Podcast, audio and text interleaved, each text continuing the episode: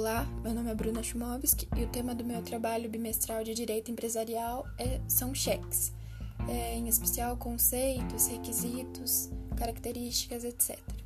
É, então, conceituando o cheque.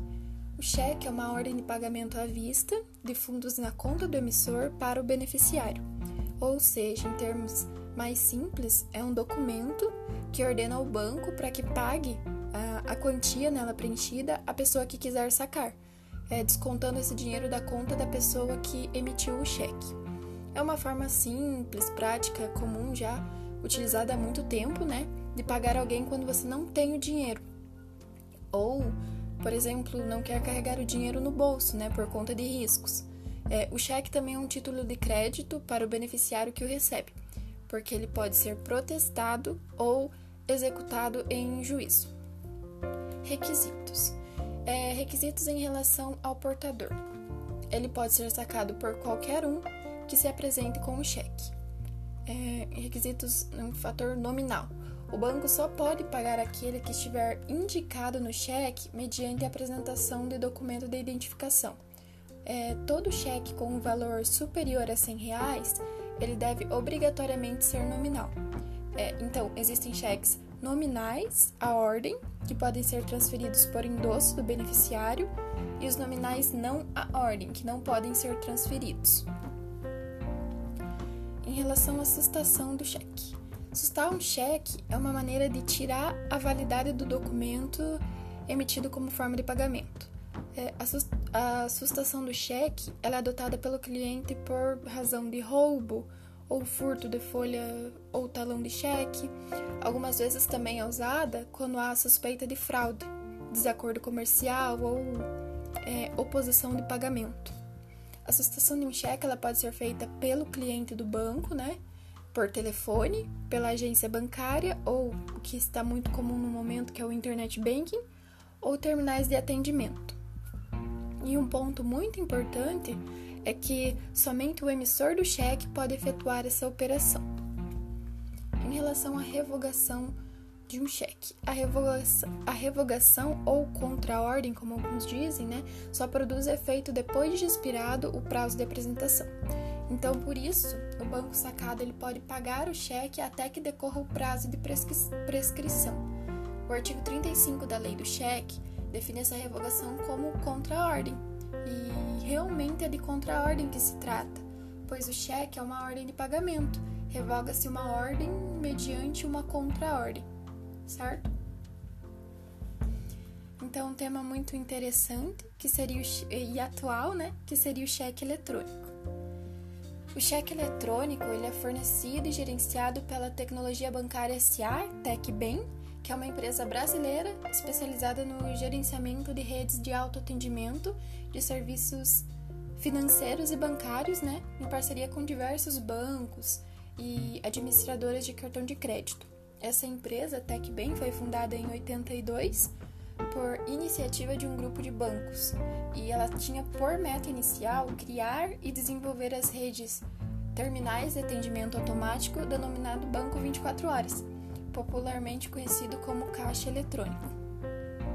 Então, a gente sabe que o caixa eletrônico ele é um sistema de transferência eletrônica de valores que permite o pagamento com o cartão de débito das instituições financeiras integrantes do serviço, com o objetivo de, é, como que eu poderia dizer, substituir a utilização do cheque papel.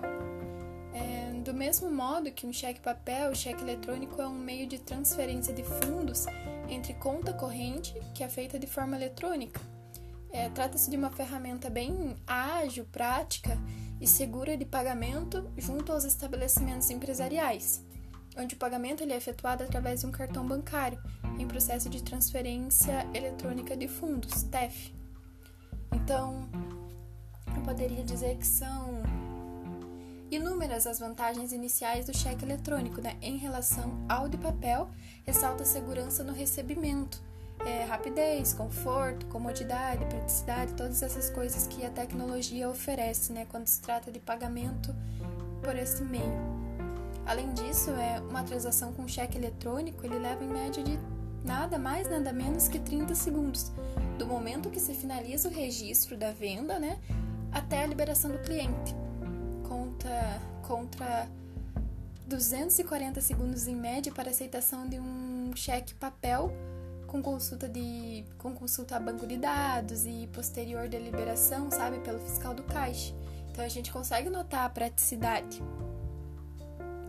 Com a substituição do cheque papel para o formato eletrônico, não é mais enfrentar a fila gigante no momento da quitação do débito, tendo em vista não ser obrigatória a comprovação do registro, né, sendo somente necessário digitar uma senha que é condicionada à exigência dos estabelecimentos comerciais.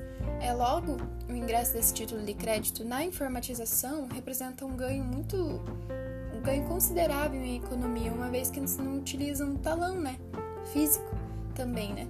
É, então também cessa é, ocorrência de fraude, né, o que demonstra mais seguro do que o método do cheque papel.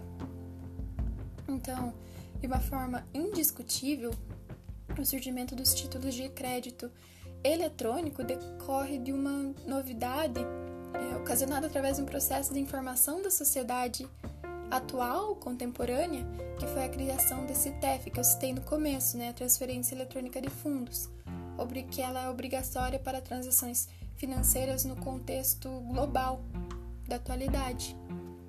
Em relação à compensação, eu também trouxe, é, além da compensação, etapas do depósito de cheque né, via smartphone. O depósito de cheque pelo celular ele está disponível somente em conta corrente da sua titularidade, né, a princípio, e pelo celular não é possível efetuar o depósito de cheque em conta de terceiros. É, os depósitos têm limite máximo de 10 mil por cheque é, depósito de cheque realizado pelo celular após as 4 horas podem ser processados no dia útil seguinte.